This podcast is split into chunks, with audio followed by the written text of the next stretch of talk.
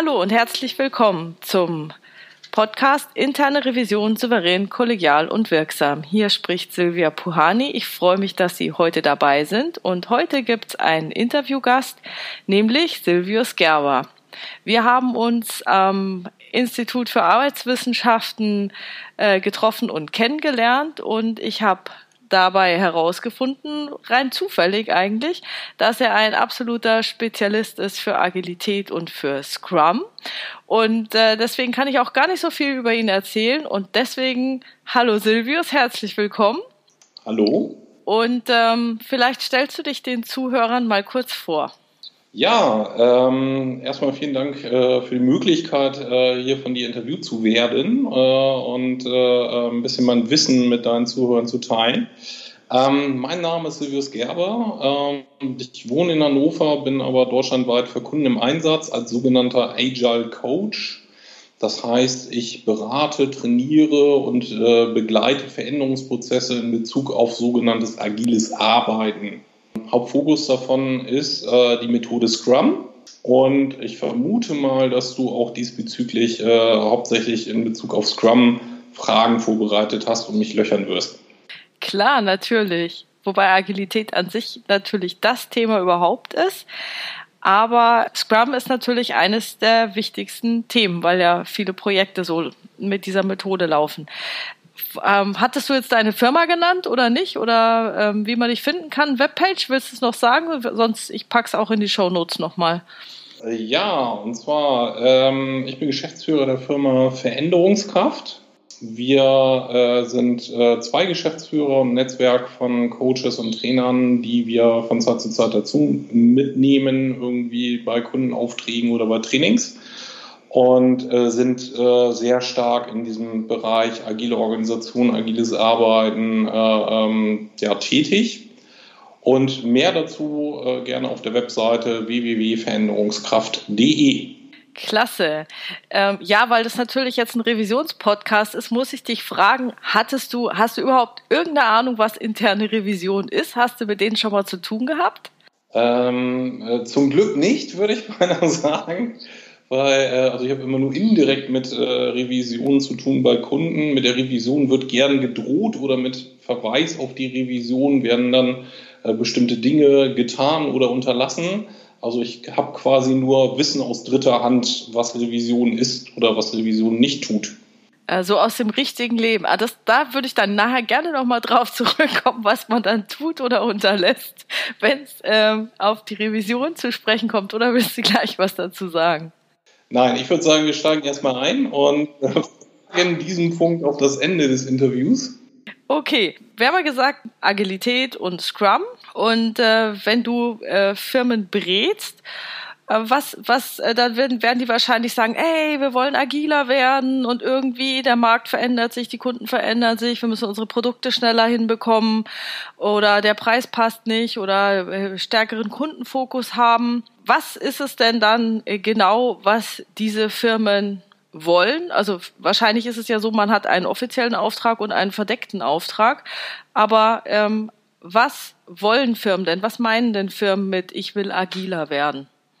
Äh, tja, wenn ich das wüsste oder wenn die Firmen das wüssten, das ist eigentlich das Hauptproblem, dass sie das selber nicht so genau beschreiben können. Und äh, auch äh, wenn man lange mit ihnen zusammenarbeitet, manchmal äh, das Verständnis nicht besser wird, also sie nicht in der Lage sind, sehr genau zu spezifizieren, was ihr Problem, ihre Herausforderung oder ihr Bedürfnis ist und äh, inwieweit da Scrum oder andere agile Methoden oder Denk- und Handlungsweisen helfen können.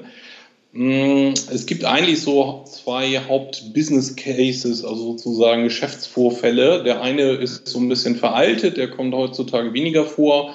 Äh, das war früher ganz oft die sogenannte Projektrettung. Also ganz äh, vor ein paar Jahren, vor 10, 15 Jahren in Deutschland, vielleicht noch bis vor fünf Jahren, war es ein Klassiker, dass äh, Projekte, die in Schieflage geraten sind, entweder offiziell oder U-Boot-mäßig dann versucht worden sind zu retten oder wieder auf Kurs zu bringen mit agilen Methoden, Hauptsache, hauptsächlich mit Scrum oder mit dem, was man unter Scrum verstanden hat als Projektleitung in diesem Projekt oder mit Analogien äh, von Scrum, also Anlehnungen von Scrum.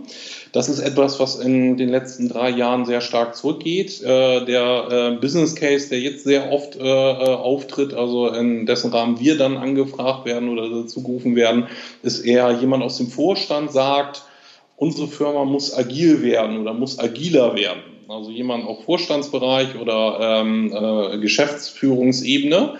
Das teilt ja dann jemanden mit, also zum Beispiel so jemanden wie einer Vorstandsassistenz, äh, rechten Hand oder einem Hauptabteilungsleiter oder ähnlichem. Und äh, mit dem Auftrag, der leider dann nie so klar formuliert ist, kümmer du dich mal drum.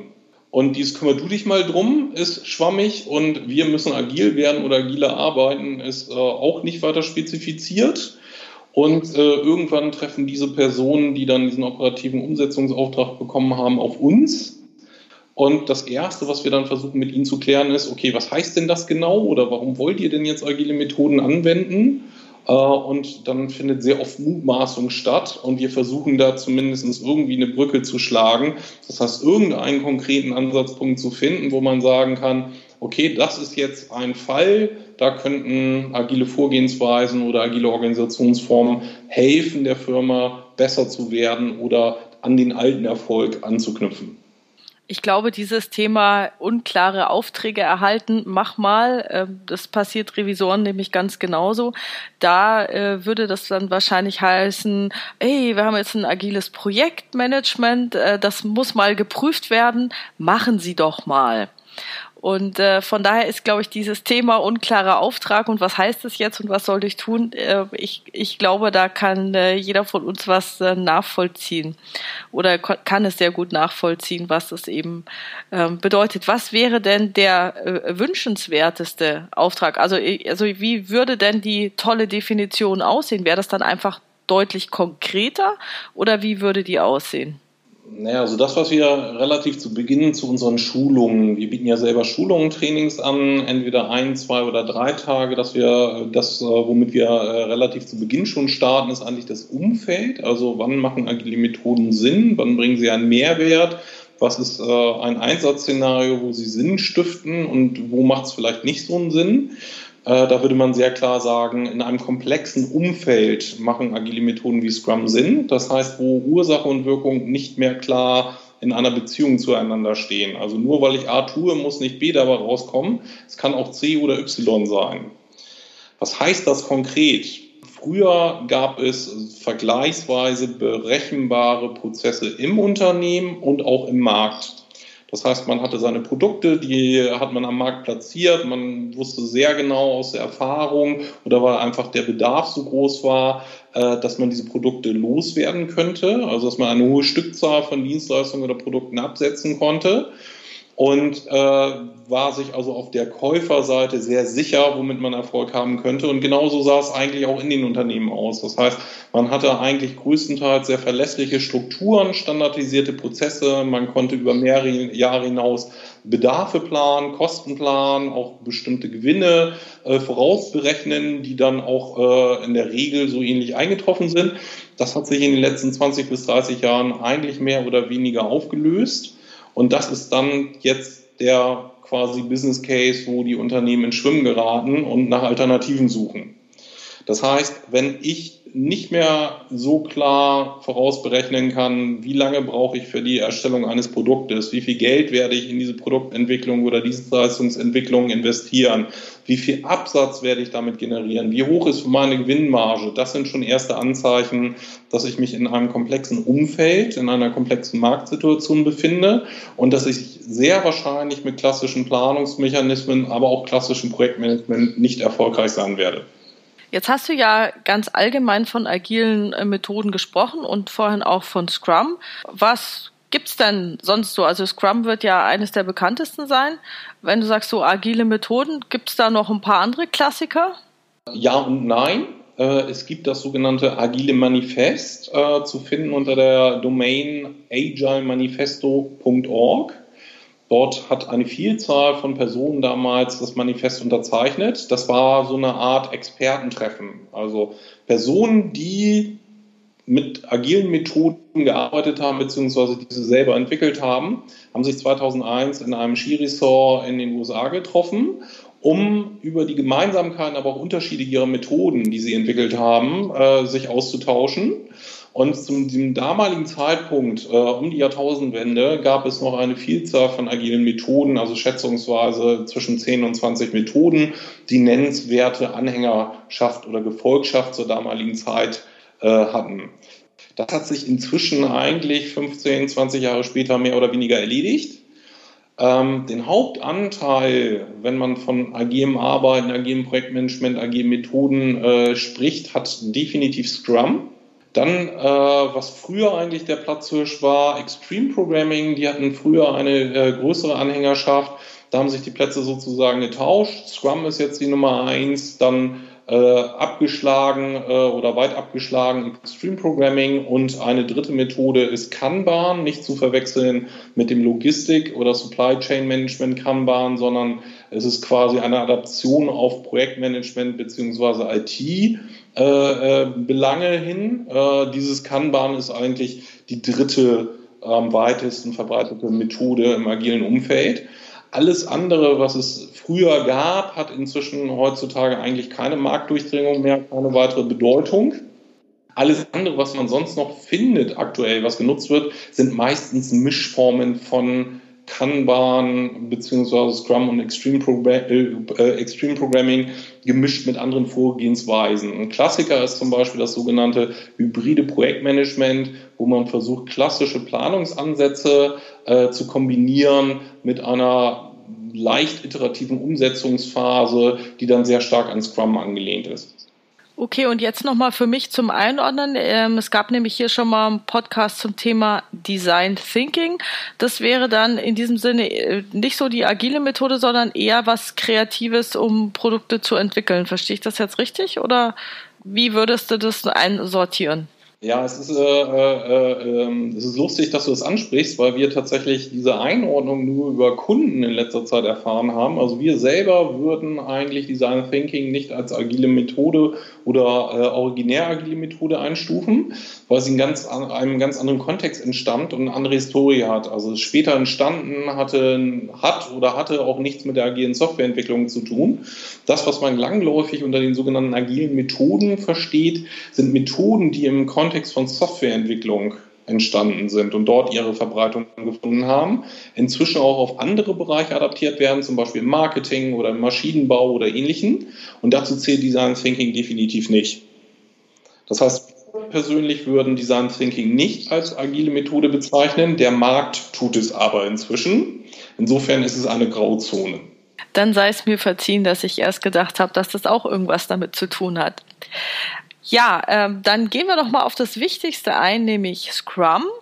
Für äh, diejenigen Zuhörer, die es noch nicht so wissen, was sind denn ganz kurz die Kernelemente von Scrum? Das, was sicherlich am bekanntesten äh, sind, äh, sind beispielsweise die drei Rollen, der sogenannte Product Owner, ähm, das Entwicklungsteam bzw. die Entwickler, die zusammen ein Team bilden und der sogenannte Scrum Master. Dann gibt es äh, noch äh, sogenannte äh, Artefakte. Also es gibt einen Product Backlog, es gibt einen Sprint Backlog äh, und es gibt natürlich auch die Zusammenkünfte, die innerhalb eines Zeitintervalls stattfinden. Und dieser Zeitintervall ist auch relativ bekannt von dem Namen her, beziehungsweise ist auch marketingtechnisch gut gewählt worden damals von den Erfindern von Scrum. Dieser Zeitintervall heißt nämlich Sprint. Das führt auch generell immer zu Missverständnissen. Sprint bedeutet nicht, dass man sich auf kurze Zeit verausgaben sollte. Es hat quasi nur historisch bedingt eine Sportanalogie. Scrum ist eine, ja, ein bestimmter Spielzug bei Rugby. Und in dieser Sportanalogie bleibend hat man dann diesen Zeitintervall, die sogenannte, auf Englisch nennt man das Timebox äh, Sprint genannt. Das bedeutet aber nicht, dass man da quasi dann hechelnd äh, am Ende der Timebox ins Ziel läuft. Das ist äh, leider dann ein Missverständnis, was äh, mit dieser Begrifflichkeit immer verbunden ist. Das ist interessant, dass du das jetzt erzählst, weil äh, ich hätte auch eher bei Sprint eher an so einen 100-Meter-Läufer gedacht, der dann hinterher vollkommen platt ist und äh, bestimmt dann den nächsten Sprint nicht gleich ranhängen kann.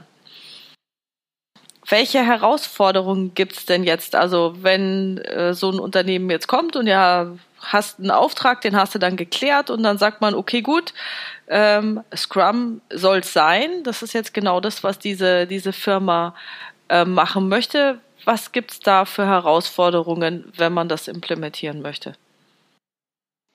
Also neben der ersten Herausforderung, die wir am Anfang schon kurz besprochen haben, also warum überhaupt Scrum oder agiles Arbeiten, welchen, auf Englisch würde man sagen, Need, also welchen Beweggrund gibt es dafür überhaupt, dass das vielleicht nicht wirklich geklärt ist oder sehr viele unterschiedliche Meinungen äh, existieren in diesem Unternehmen, gibt es eine weitere Herausforderung. Ähm, in den letzten auch 30, 40 Jahren ähm, hat so ein bisschen Projektunwesen eigentlich äh, um sich gegriffen. Das heißt eigentlich, dass äh, nicht mehr klar ist oder nicht mehr klar äh, durchgeführt wird, äh, was ist eigentlich ein Projekt und was ist eine Linientätigkeit. Also äh, die Linie wird eigentlich immer stärker projektiert oder andersherum. Ich würde eher sagen, dass die Linie versucht wird zu flexibilisieren durch eine Vielzahl von Projekte mit der Folge, dass eigentlich diese klassischen Mechanismen, wie man Linienarbeit organisiert, mit einer Hierarchie, mit vorgesetzten Regelungen, mit standardisierten Prozessen, dass das auch immer mehr eigentlich um sich greift in Projekten äh, oder schon um sich gegriffen hat. Und diese Denkweise ist eigentlich genau das Gegenteil von dem, was man benötigt, um erfolgreich mit Scrum arbeiten zu können. Wenn ich erfolgreich mit Scrum arbeiten möchte, muss ich mir zum einen im Klaren sein, dass ich mich im komplexen Umfeld befinde, wenn ich äh, sozusagen einen guten Match habe zwischen äh, meiner Herausforderung und äh, Scrum, also Scrum die richtige Methode ist. Komplexes Umfeld bedeutet, ich kann nicht langfristig planen.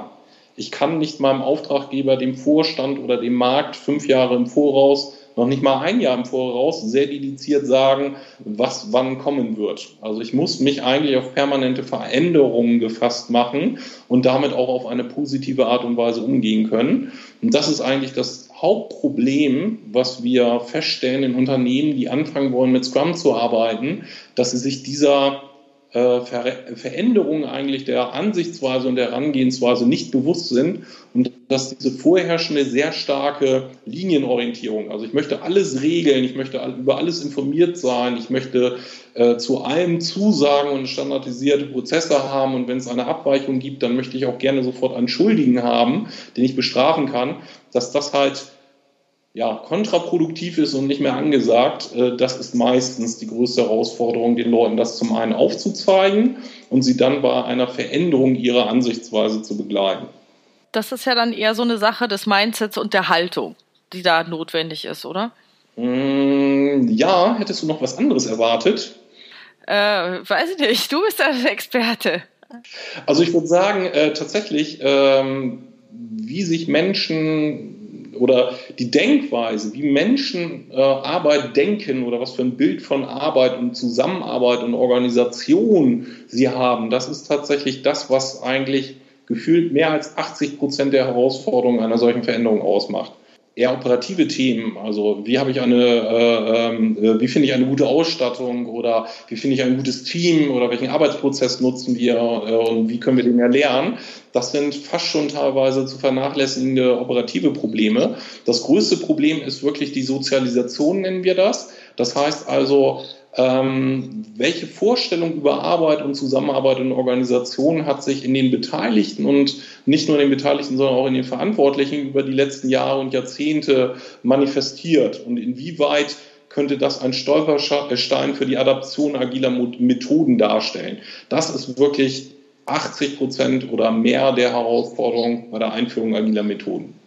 Okay, jetzt äh, habe ich natürlich dann gleich wieder die Revisionsbrille auf. In dem Sinne, dass, äh, also du hast ja im Prinzip jetzt zwei große Themen. Einmal der Need muss klar sein und dann muss die Denkweise, sagen wir mal, als Rahmenbedingung so sein, dass die Wahrscheinlichkeit, dass es klappen wird, ähm, äh, höher ist, als äh, wenn die Denkweise halt, äh, die gewünschte Denkweise nicht da wäre. Ähm, aus Revisionssicht würde ich jetzt sagen, ja, ist ja alles schön und gut den Auftrag, also dieses Wofür, könnte ich recht gut hinterfragen, dass ich den Leuten sage, Mensch, wofür willst du das Projekt haben? Wenn dann natürlich relativ wenig kommt, muss man halt wahrscheinlich bisschen, bisschen nachfragen. Wie würdest du denn das rauskitzeln, um den, um den Need ähm, herauszubekommen? Im Prinzip ist das äh, in der Regel ein mehrstufiger Prozess. Äh, am Anfang führen wir äh, Gespräche mit wenigen Beteiligten. Also es gibt natürlich, äh, ähm, was unseren Auftrag anbelangt, immer so etwas wie eine Auftragsklärung. Das heißt, wir wollen die, diejenigen, die uns beauftragen und nachher bezahlen, äh, denen wir dann auch Zwischenstände vielleicht berichten können oder die wir gegebenenfalls auch mit Problemen konfrontieren können. Äh, die wollen wir natürlich erstmal näher kennenlernen und mit denen wollen wir genau solche Dinge äh, besprechen. Also warum überhaupt agil? Was ist eure Herausforderung? Äh, um dann auch selber abschätzen zu können, ob das ein Unterfangen ist, was aus unserer Erfahrung, und wir arbeiten selber schon seit über zehn Jahren mit agilen Methoden, überhaupt Aussicht auf Erfolg hat. Also macht es Sinn, überhaupt diesen Auftrag zu übernehmen, beziehungsweise ähm, den Auftrag, den der Kunde, äh, den, äh, den der Kunde hat, äh, agil durchzuführen oder macht es keinen Sinn? Und äh, die nächsten Schritte sind dann meistens, wenn also ähm, ja, dieses Gateway passiert ist, also es grünes Licht gibt von beiden Seiten, ja, wir denken, agile Methoden machen hier Sinn und ja, wir wollen gerne zusammenarbeiten miteinander. Also der Auftraggeber will uns beauftragen mit dem Coaching und wir finden den Auftrag auch interessant und den Auftraggeber, dann äh, würde sehr schnell im Anschluss äh, so eine Art Anforderungsworkshop stattfinden wo wir dann die spezifischen Fachanforderungen versuchen rauszukitzeln. Worum geht es hier überhaupt in dem Projekt? Welches Ziel soll hier erreicht werden? Also zum Beispiel, welches Produkt soll entwickelt werden? Welche Dienstleistung? Ja, ähm, das würden wir als einen sogenannten Release Planning Workshop äh, dann mit dem Kunden und verschiedenen Kundenvertretern zusammen durchführen. Äh, und auch da ist meistens die Erfahrung, dass es sehr unterschiedliche Sichtweisen äh, darauf gibt, äh, was denn jetzt eigentlich Ziel oder das gewünschte Ergebnis des Projektes ist. Wie ist das eigentlich? Also ich habe ja mal gehört, bei Scrum wird relativ wenig dokumentiert. Also ich würde mir natürlich dann wünschen und wahrscheinlich ähm, bräuchtest du das jetzt auch, wenn du als Berater agierst, dass du irgendwie das dann mal schriftlich fixiert bekommst. Also dass ihr euch auf irgendwas einigt, wie es denn dann sein soll. Also was ist genau das Ziel oder welche Anforderungen bestehen? Äh, kann man, könnte man erwarten in einem Scrum-Projekt, dass das irgendwie mal aufgeschrieben ist? Ja, definitiv. Also äh, es ist eine Urban Legend, also quasi irgendwie äh, äh, ja, ein Ammärchen, was immer weitergetragen wird, dass es bei Scrum und agilen Methoden keine oder nur wenig Dokumentation gäbe. Ähm, das ist nicht so. Äh, es wird auch sehr oft gerne missbraucht, gerade dieser Punkt von Leuten, die grundsätzlich keinen Bock auf Dokumentation haben, die sagen, na, wir arbeiten doch jetzt agil, jetzt brauchen wir nichts mehr dokumentieren. Oder teilweise, ich hatte es ja vorhin schon gesagt, früher war ein, äh, oft ein Business Case, die Projektrettung. Dann hat man quasi diesen Punkt Anforderungsdokumentation, wenn man da das Gefühl hatte, schon zu viel Zeit verloren zu äh, haben, gestrichen und ist dann gleich in die Entwicklung übergegangen, immer mit dem Hinweis darauf, dass agile Methoden ja keine Dokumentation mehr vorsehen würden. Das ist, wie gesagt, falsch. Der Schwerpunkt verlagert sich nur im klassischen Vorgehen, in einer klassischen Produktentwicklung oder im klassischen Projektmanagement wird aus Sicht der Agilisten zu viel Zeit auf die Dokumentation von Anforderungen zu Beginn des Projektes verwandt. Mhm. Zu viel ist sozusagen das Stichwort. Ja, das heißt, diese sehr ausgiebige Requirements Engineering oder Anforderungserhebungsphase, die man im klassischen Vorgehen äh, vorfindet, da sagen agile Methoden, das macht so keinen Sinn, weil wir sind ja im komplexen Umfeld. Das heißt, das Produkt verändert sich. Wir können gar nicht zu 100 Prozent sagen, was unsere Anforderungen sind, weil wir eigentlich immer von Schritt zu Schritt, von jeder Zeititeration zu Zeititeration dazu lernen. Und wenn wir quasi einen Vergleich machen würden, wie sind wir mal in einem Projekt gestartet, was haben wir gedacht, was sind unsere Anforderungen, was muss unbedingt umgesetzt werden. Und am Ende, wenn das Projekt fertig ist, wenn wir es damit abgleichen, wenn wir feststellen, dass es nur noch sehr wenig Überschneidung gibt. Da wir das als Agilisten wissen, sagen wir, okay, dann lass uns doch bitte diesen Beginn des Projektes, die Anforderungserhebungsphase, kurz halten, schlank halten Damals ist die Idee entstanden der sogenannten User Story oder der sogenannten Story Cards. Das heißt, äh, es wird im Fachjargon auch immer davon gesprochen, dass es eine Einladung zu einer Konversation. Das heißt, auch da verschiebt sich wieder etwas. Ich dokumentiere nicht alles haarklein schriftlich, um es dokumentiert zu haben oder um nur das Dokument an Dritte weiterzugeben, die dann zum Beispiel mit der Umsetzung starten, sondern ich sage, ich habe eigentlich so ähnlich wie ein Brainstorming. Ja? Also mein Anforderungsworkshop ist ein Brainstorming mit Beteiligten, mit Stakeholdern, am besten auch schon mit Leuten, die Ahnung von einer möglichen Umsetzung haben. Und ich schreibe, früher waren das tatsächlich Karteikarten, ich schreibe ganz viele Karteikarten vor. Jede Anforderung wird stichpunktartig auf einer Karteikarte festgehalten und das ist dann mein sogenanntes Backlog, also meine Anforderungsliste. Das ist, was im klassischen Projektmanagement ein Lasten- bzw. Pflichtenheft ist. Das ersetze ich durch diese vielen einzelnen Karteikarten und habe dadurch auch schon eine Art von Modularisierung meiner Anforderungsliste. Denn jede Karteikarte stellt eine in sich abgeschossene Anforderung dar. Diese Sammlung von Karteikarten, das sogenannte Backlog, das priorisiere ich durch. Das heißt, es gibt nur eine Karteikarte oder heutzutage macht man das eher mit Post-its, die auf Platz 1 steht. Und auch nur eine, die auf Platz 2 steht und auch nur eine, die auf Platz 3 steht und so weiter. Also es ist eine sogenannte sequenzielle Priorisierung. Und in dem Moment, wo meine früher Karteikarte heute Post-its äh, Post dran ist zur Entwicklung, rede ich darüber. Leute, die einen Wunsch haben, die diesen Wunsch mal geäußert und bestenfalls auch selber auf diese Karteikarte geschrieben haben, reden mit Personen aus dem Entwicklungsteam, die dazu in der Lage sind, diesen Wunsch umzusetzen.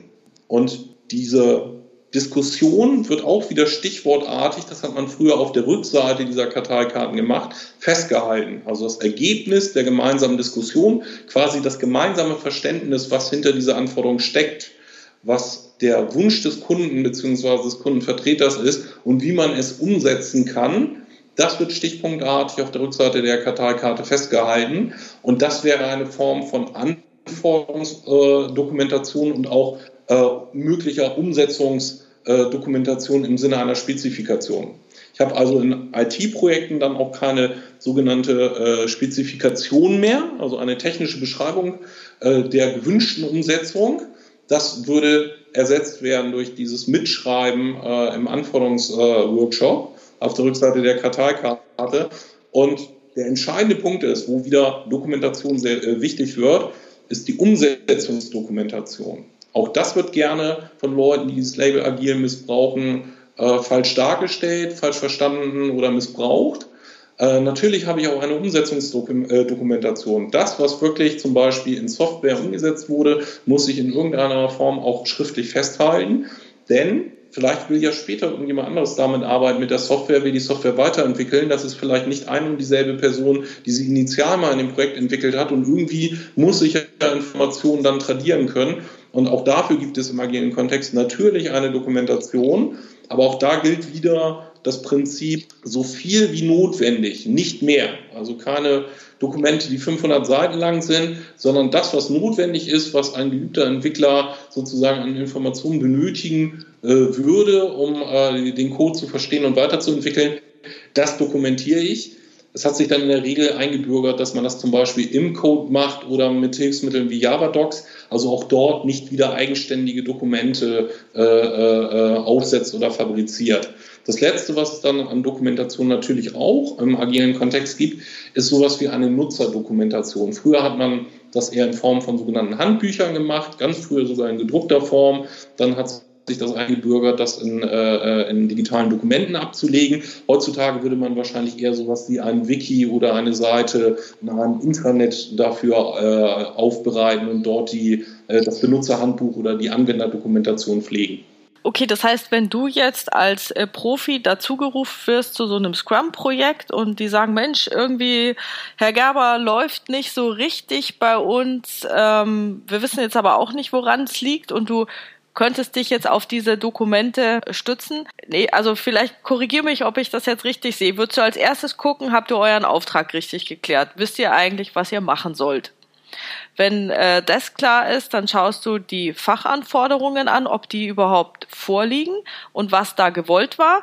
Dann würdest du gucken bei diesen Storycards oder ich weiß gar nicht, die Post-its, die werden ja wohl nicht archiviert werden, keine Ahnung, was die halt da noch so rumliegen haben, was in ihrem Backlog ist und ob die wahrscheinlich regelmäßig, äh, also äh, das ist ja dann nicht in Stein gemeißelt, es darf sich und es muss sich ja dann auch verändern, was man dann tut durch diese sukzessiven Diskussionen, die dann kommen.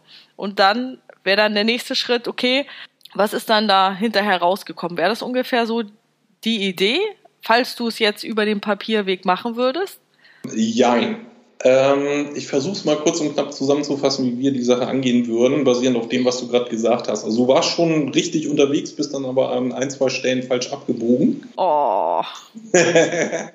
ja, kann passieren, aber äh, dafür gibt es halt sozusagen Experten und äh, du bist ja kein Scrum-Coach, deshalb bin ich auch ein Interviewpartner.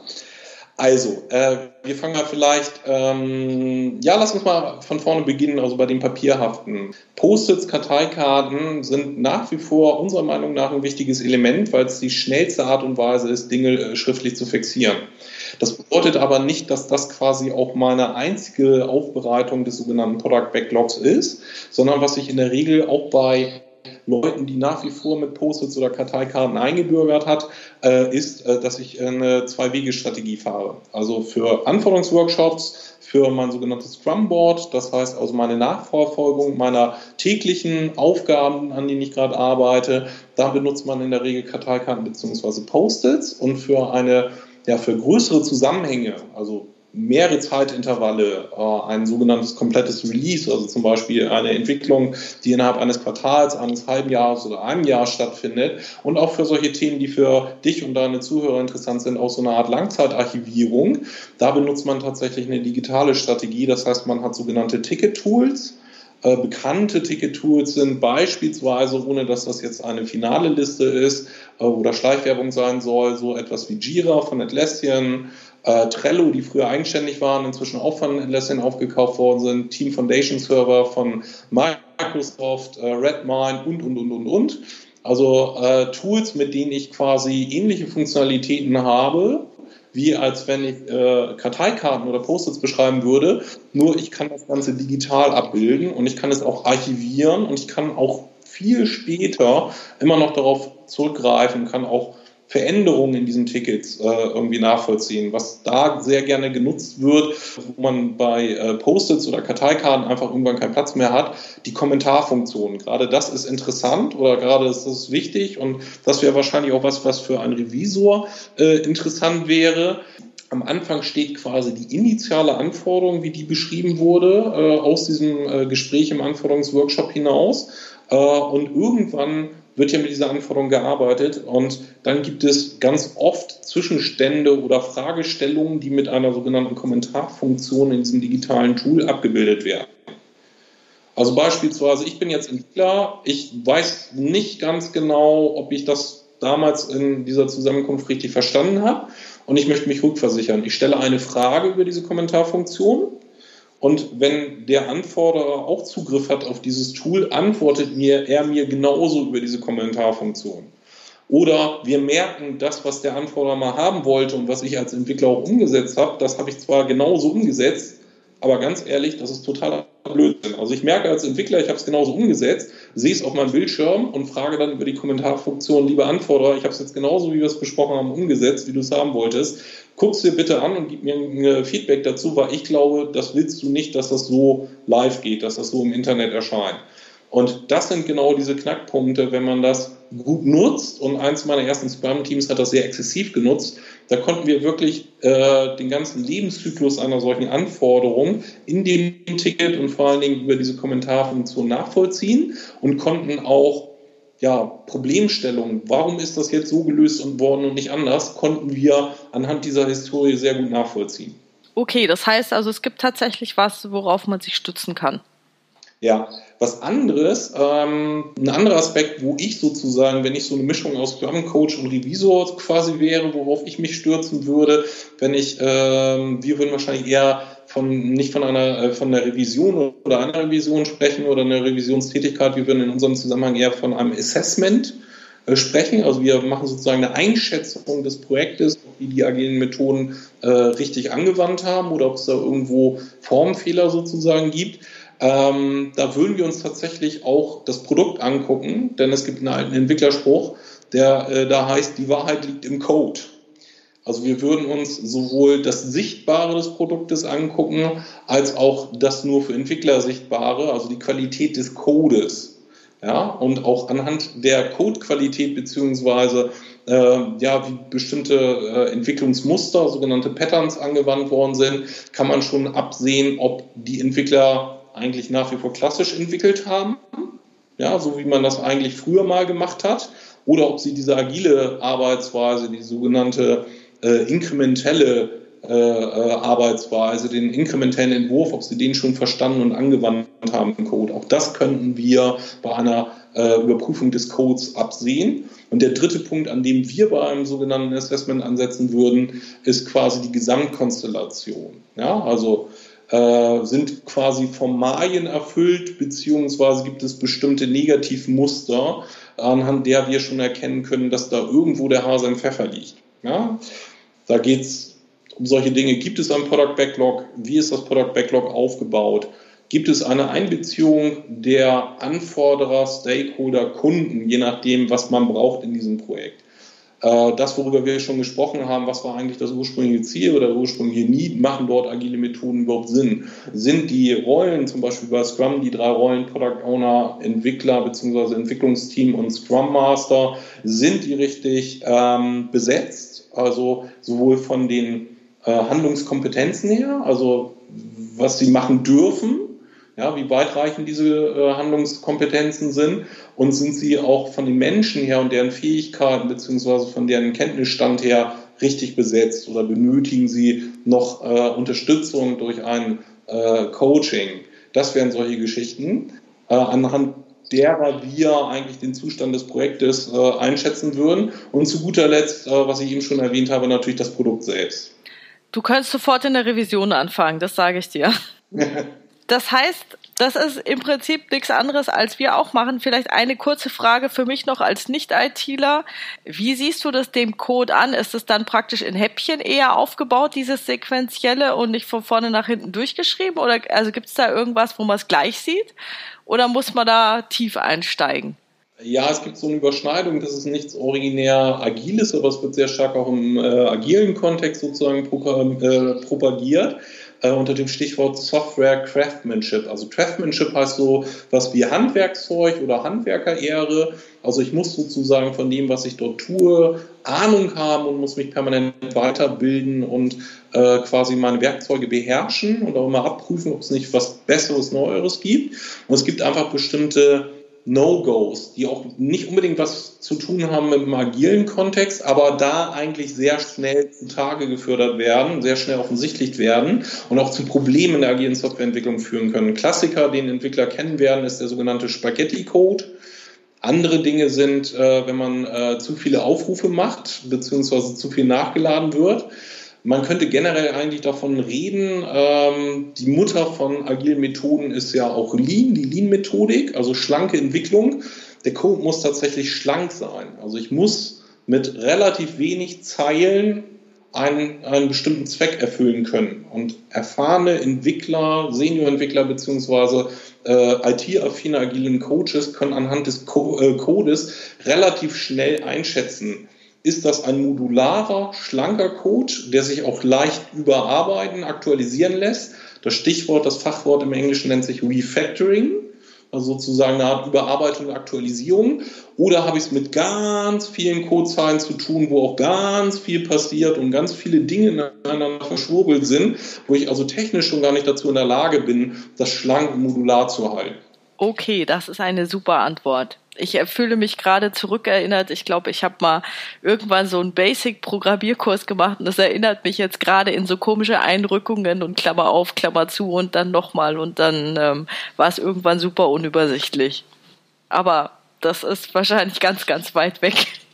Äh, ja, also da, da, daraus besteht Code nach wie vor, also Aufrufen und Klammern etc. Also da hat sich nicht viel geändert. Es geht nur sozusagen äh, um die Masse und äh, auf den Bezug zueinander. Also teilweise unerfahrene Entwickler oder Entwickler, äh, äh, ähm, die sich bisher in äh, eher langwierigen Entwicklungsprojekten verstecken konnten, die also nie einen auf die Finger gekriegt haben, die kriegen es hin, halt äh, verschiedene Logiken in einer Zeile miteinander zu kombinieren, die sie eigentlich gegenseitig beinahe schon ausschließen. Und das sind Dinge, die man äh, sowohl in guter Softwareentwicklung, aber auch speziell in agiler Softwareentwicklung halt eben vermeiden möchte ähm, weil man es sonst einfach nicht schafft. Also eine Prämisse, eine Rahmenbedingung, für äh, die man beachten muss, äh, ähm, hatte ich ja schon gesagt, ist eingehen auf Veränderungen. Und zwar nicht nur Veränderungen äh, des Marktes, der Anforderungen, sondern äh, ich muss auch sozusagen technisch dazu in der Lage sein, relativ schnell auf Veränderungen einzugehen, neue Erkenntnisse, auch technische Erkenntnisse umsetzen zu können. Und wenn ich so große Monolithen habe, also wirklich so riesige Codeblöcke, die in sich sehr verschwurbelt und geschlossen sind und die ich nicht wirklich gut voneinander abtrennen kann, dann bin ich dazu nicht in der Lage. Jede Änderung und äh, IT-affine Menschen oder äh, IT-Projektleiter, die sehr lange Erfahrung haben, die deinen Blog vielleicht jetzt äh, zuhören oder einem Podcast, die werden äh, sozusagen äh, jetzt schon zustimmend nicken. Es gibt äh, teilweise monolithischen Code, wo jede Änderung Schmerz verursacht. Also wo du, wenn du nur eine Zeile ändern möchtest oder eine kleine Schnittstellenanpassung durchführen willst, wo der Anforderer denkt, na, das kann ja nicht so schwer sein, also das wird so sein wie bei mir in Word und das habe ich dann in einer Minute gelöst. Nein, bei nichten. Das kann dich teilweise mehrere Wochen oder Monate Arbeitszeit kosten. Schrecklich. Dann äh, würde ich jetzt gerne noch mal zum nächsten Punkt kommen und zwar, du hast gesagt, 80 Prozent ähm, äh, der, also was den äh, ausmacht, ob es jetzt ein erfolgreiches Projekt ist oder nicht, ist, was du genannt hast, Sozialisation oder die Denkweise, mit welcher Haltung gehen die Leute ran? Und ähm, da nehme ich an, dass das bisschen auch mit unter das Thema Gesamtkonstellation fällt, wenn du gesagt hast, naja, wenn du so ein Assessment von so einem Projekt machst, was machst du denn dann? Also ich meine, glaube ich, diese Denkweise und die Haltung zu verändern, ist ja mit das Schwierigste, stelle ich mir vor. Richtig. Ich würde sagen, das ist auch in mindestens neun von zehn Fällen äh, der Grund dafür, dass so ein Projekt, was versucht wird, agil durchzuführen, scheitert oder mit dieser Arbeitsweise scheitert oder wenn man versucht, diese Methoden dauerhaft zu etablieren im, äh, in, dem, äh, ähm, in dem Unternehmen beim Auftraggeber, äh, ist es auch sehr, sehr oft, also auch wahrscheinlich neun von zehn Fällen, äh, der Grund dafür, dass es scheitert. Dass die Leute es einfach nicht schaffen, ihre Vorstellung, wie kann man zusammenarbeiten, beziehungsweise wie funktioniert Arbeit, wie funktionieren Projekte, wie funktioniert Produktentwicklung oder Organisation, diese Vorstellung in Frage zu stellen und dann offen zu sein für diese Veränderung. Also es geht ja noch nicht mal darum, dass im Rahmen eines solchen Projektes oder einer, eines solchen Coachings, was wir durchführen, die Leute dann quasi am Ende komplett schon ja, transferiert sein müssen, also sagen, ja, ich weiß auch nicht, äh, warum ich früher immer nicht agil entwickelt habe, jetzt weiß ich, dass agil das einzig wahre ist. Darum geht es ja nicht. Also man muss nicht alles schon können oder akzeptieren oder verstehen oder anwenden können. Es geht darum eher, dass man offen ist, also dass man sich selber und seine bisherige Denk- und Handlungsweise äh, dazu in der Lage ist, die in, in Frage zu stellen und offen ist für die Angebote die agile Softwareentwicklung oder agile Methoden parat halten und die ich quasi nur als so eine Art Dolmetscher oder Reisebegleiter quasi mit in dieses Projekt reinbringe. Ja, das ist, ein, äh, das ist eigentlich der größte Knackpunkt, an dem es meistens scheitert, dass die Leute nicht offen sind, ihre bisherige äh, Denk- und Handlungsweise zu hinterfragen, weil, das ist inzwischen meine Erkenntnis aus jahrelangem Coaching, das natürlich sie selber auch in Frage stellt. Also die Leute haben Angst, dass sie alles das, was sie bisher getan haben, was sie vielleicht auch gefühlt als Mensch und ihren gefühlten Erfolg ausmacht, dass das plötzlich nichts mehr wert sein könnte oder nicht mehr gültig sei, was aus meiner Sicht nicht unbedingt äh, die richtige Herangehensweise ist oder nicht unbedingt nachvollziehbar. Du stellst ja nicht die Vergangenheit in Frage, sondern es geht eigentlich eher darum, dass du offen bist für eine mögliche Zukunft. Ja, das schließt sich ja gegenseitig nicht aus. Ja, das ist genauso wie in der Schule, man lernt immer dazu. So wie man in der vierten Klasse gerechnet hat, rechnet man hoffentlich nicht äh, auch noch in der 13. Klasse. Also man hat dazwischen dazu gelernt. Vielleicht sollte man das eher unter so einem Aspekt äh, abspeichern oder äh, ansehen. Also Dr. Gunther Schmidt, bei dem ich ja meine Coaching-Ausbildung gemacht habe, der hat dazu immer gesagt, man muss die Vergangenheit würdigen. Der hat das immer so äh, beschrieben wie, es ist eine Diskothek und da ist ein Türwächter. Und bevor ich nicht gesagt habe, die Vergangenheit ist in Ordnung und ähm, auch wenn es jetzt was Neues kommen sollte, heißt es nicht, dass es in der Vergangenheit schlecht war. Also das, das hat er dann immer so als Türwächter bezeichnet. Erst wenn das sozusagen akzeptiert wurde, hat er überhaupt den Schwenk in die Zukunft erfolgreich machen können. Oder beziehungsweise er sagt eben, man muss erst am Türwächter vorbeikommen, bevor man auf die Zukunft schwenken kann. Aber vielleicht in, in dem Zusammenhang auch nochmal die Frage, wenn du jetzt so ein Assessment machst und du wirst natürlich jetzt von ganz oben gerufen und du sollst dann äh, deine Meinung dazu abgeben, dann ist es natürlich schwierig jetzt über einige der Leute, also ich meine, du bist ja ein Externer, das ist ja dann vielleicht noch etwas einfacher, deine Einschätzung abzugeben. Für uns Revisoren ist es immer so, wir müssen, wir sollen immer mit Zahlen, Daten, Fakten daherkommen und wir müssen es belegen können. Also das wäre so, wenn ich sage, Mensch, Herr Gerber, ich habe Ihnen jetzt mal bei der Arbeit zugeguckt, also wie man es nicht macht, wäre, ich habe jetzt mal gesehen, ich glaube, sie haben hier voll das falsche Mindset. Das würde ja total nach hinten losgehen. Ja, dann würde ich, ah, nein, stimmt doch gar nicht. Und äh, das gibt ganz andere Gründe, warum das Projekt nicht läuft. Also gibt es diese weichen Faktoren? Hast du da irgendeine Methode, dass man die zu harten Fakten wandeln kann? Oder gibt es bestimmte Artefakte, wo du sagst, und daran erkenne ich es jetzt? Oder kann es auch festmachen? Oder ist das alles ein Bauchgefühl? Muss mal kurz nachdenken, um sozusagen mich nicht um Kopf und Kragen zu reden. Äh, ich habe irgendwo mal einen Artikel gelesen, ich glaube vor, vor ein paar Jahren auf Spiegel Online, äh, dass es mal eine Erhebung gab, äh, dass der Großteil von Managemententscheidungen Bauchentscheidungen sind, die dann im Nachgang nur mit Zahlen quasi äh, unterlegt werden. Also der Nachweis wird im Nachgang geführt durch Zahlen, die man sich dann passend zu seiner Bauchentscheidung sucht. Äh, da redest du dich, wenn ich dich da unterbreche, da redest du dich nicht um Kopf und Kragen, das ist neurowissenschaftlich schon äh, bewiesen. Gerald Hüther oder andere Neurowissenschaftler, auch Manfred Spitzer, egal, die, äh, das kann man im MRT nachweisen, wo praktisch die Aktivität des Gehirns ist und es ist immer so, wenn eine Entscheidung getroffen wird, ist immer zuerst äh, der emotionale Teil des Gehirns aktiv und danach kommt erst die Frontalhirnrinde, die es dann rationalisiert. Also da keine Panik, äh, kann man nachweisen.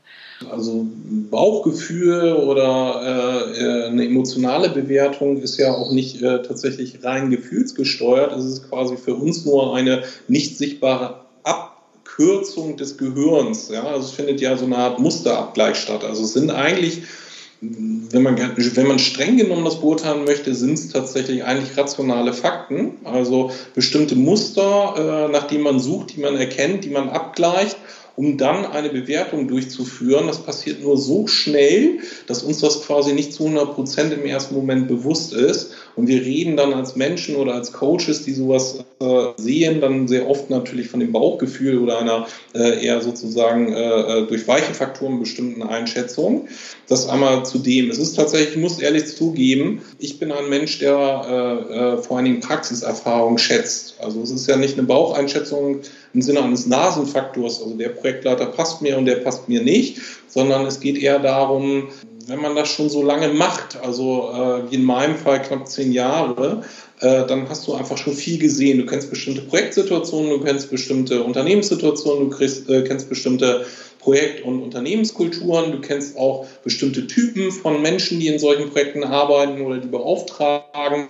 Äh, und letztendlich findet da vergleichsweise schnell ein Abgleich statt und der wird dann tatsächlich natürlich auch ein bisschen greifbarer, untermauert durch äh, Fragen, die man stellt, Informationen, die man versucht einzuholen. Letztendlich muss ich aber ehrlicherweise sagen, äh, es wird natürlich nicht nach ZDF messbar sein, also nach Zahlen, Daten, Fakten. Also du wirst nur sehr schnell, äh, nur sehr schwer eine, eine umfangreiche Excel-Tabelle erstellen und füllen können in Bezug auf eine solche Einschätzung, was agiles Mindset beziehungsweise offen sein oder Adaption für agiles Mindset oder agile Methoden anbelangt. Also es gibt harte Fakten, die ich ja vorhin schon geschildert habe. Einfach so diese Rahmenbedingungen, ist das Projekt überhaupt sauber aufgesetzt worden. Äh, man kann auch, wie gesagt, die, die Einstellung von bestimmten Projektbeteiligten kann man auch ein bisschen quantifizieren, indem man den Fragen stellt. Es wird aber im Vergleich zu anderen durch Zahlen nachweisbaren Fakten wird es immer noch eine Restunschärfe geben, wo man ehrlicherweise sagen muss, das ist eigentlich eher eine erfahrungsbasierte Einschätzung. Was meinst du, wie früh in einem Projekt kann man so eine erfahrungsbasierte Einschätzung denn abgeben? Also ich meine, wenn es am Schluss alles gescheitert ist, kann ich immer kommen und sagen, ja, hat wohl nicht geklappt. Also diese neun von zehn Fällen, wo es Probleme gibt. Also angenommen, wir sagen jetzt, das Formale ist alles schick, der Auftrag ist da. Ähm, wir haben auch hier diese, diese Backlogs alle hübsch gefüllt und diese digitalen Karteikarten, alles ist schön, aber trotzdem in neun von zehn Fällen scheitert es. Was ist diese Erfahrung? Was sind die Muster? Also klassischerweise, die meisten Kunden holen sich leider nicht vor Projektbeginn schon professionelle Unterstützung, sondern wenn sie gut sind, äh, sozusagen äh, äh, zu Beginn des Projektes, die meisten holen sich erst im Laufe des Projektes Unterstützung. Das heißt, das, worüber wir gesprochen haben, das richtige Aufsetzen, die richtigen Rahmenbedingungen für ein agiles Projekt, das wäre wünschenswert, ist in der Praxis aber sehr selten anzutreffen. Gehen wir mal davon aus, es hat diesen Fall gegeben, also der Auftraggeber hat sich schon als die erste Projektidee quasi äh, aufpoppte oder das Budget genehmigt war, eine professionelle Unterstützung geholt und die Rahmenbedingungen sind ideal und wir sagen, heute ist der erste äh, operative Tag des Projektes, heute wollen wir anfangen. Dann kann man in den ersten Wochen relativ gut schon sehen, wie die Leute unterwegs sind. Also sind sie immer noch sehr klassisch geprägt, arbeitsteilig, wollen sie also quasi äh, erstmal äh, genau wissen, worum es geht, was die Anforderungen sind, eine Planung machen, äh, um dann erst sehr viel später in die Umsetzung zu gehen?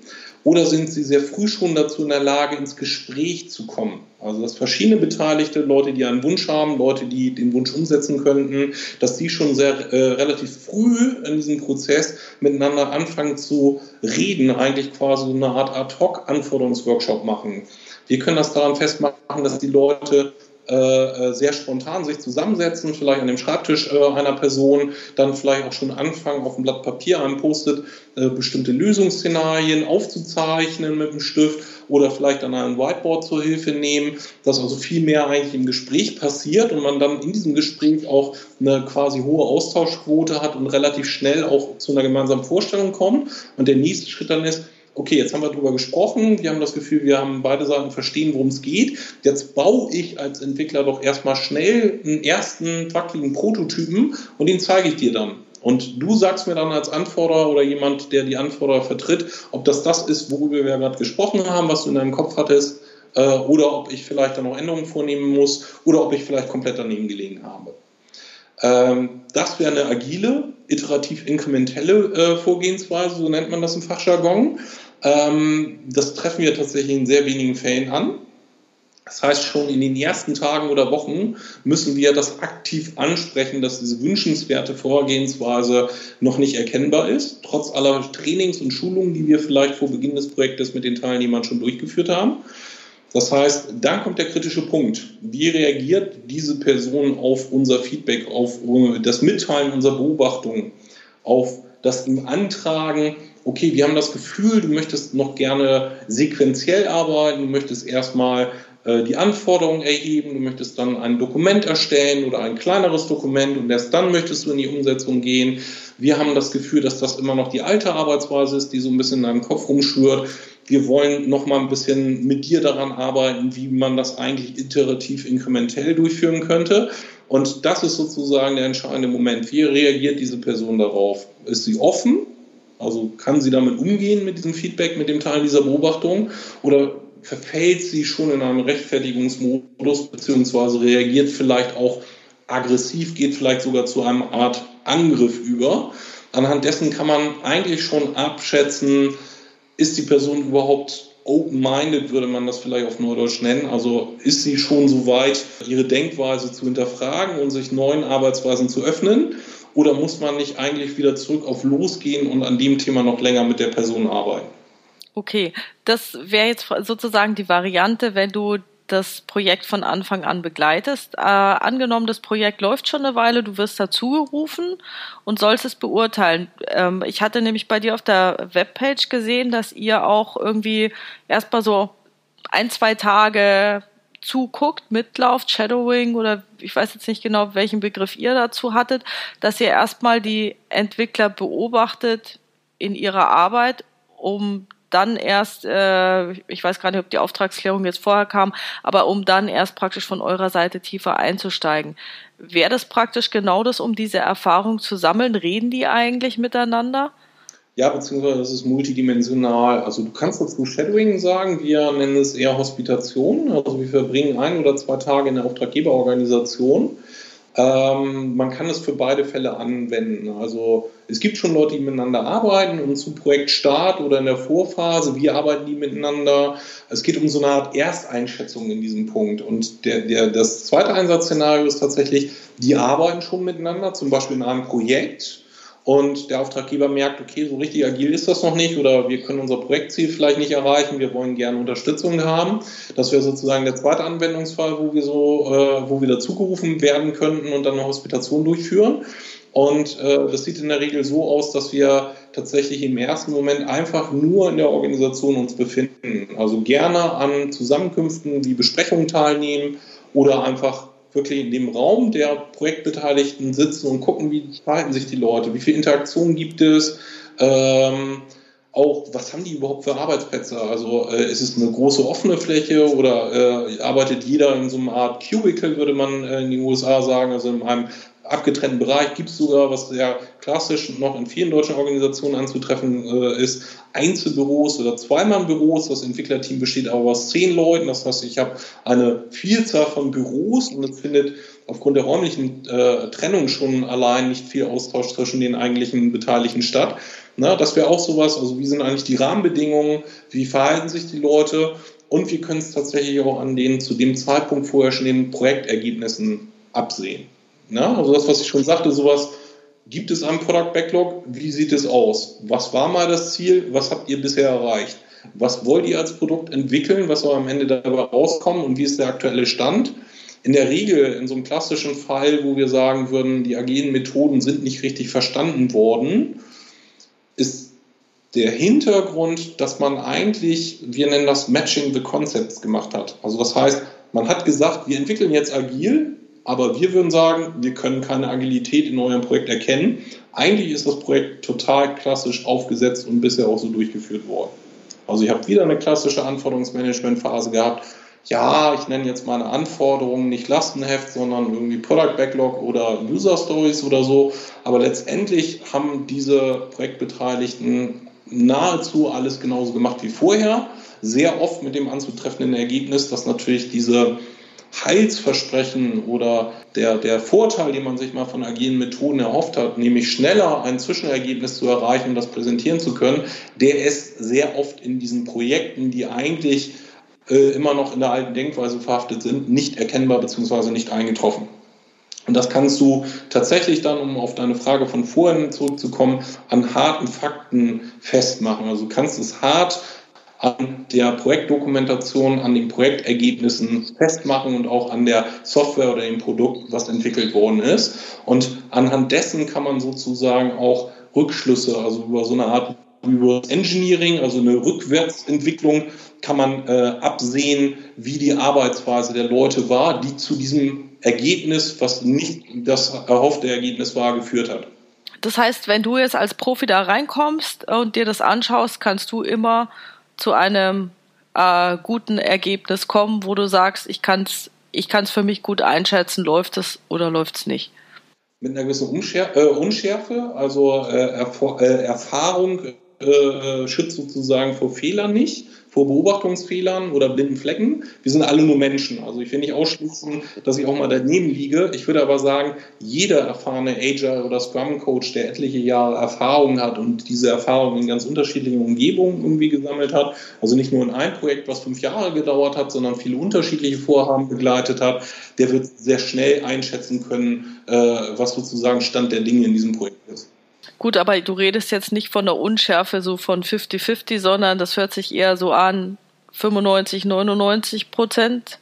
Ja, ich wollte noch äh, etwas äh, äh sozusagen, äh, äh, ähm, ich wollte eher noch ein Zugeständnis machen. Ich hätte eher gesagt, eine Unschärfe von maximal 10 Prozent, würde ich sagen. Okay.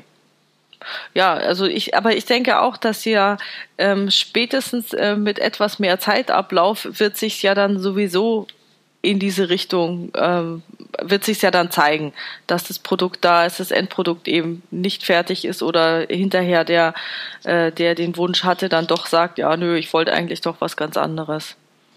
Ja, also der, der klassische Business Case äh, oder der Vorteil von agilen Softwareentwicklungsmethoden ist ja eigentlich, es gibt früh etwas Zeigbares geht immer um schnelle Feedback-Zyklen.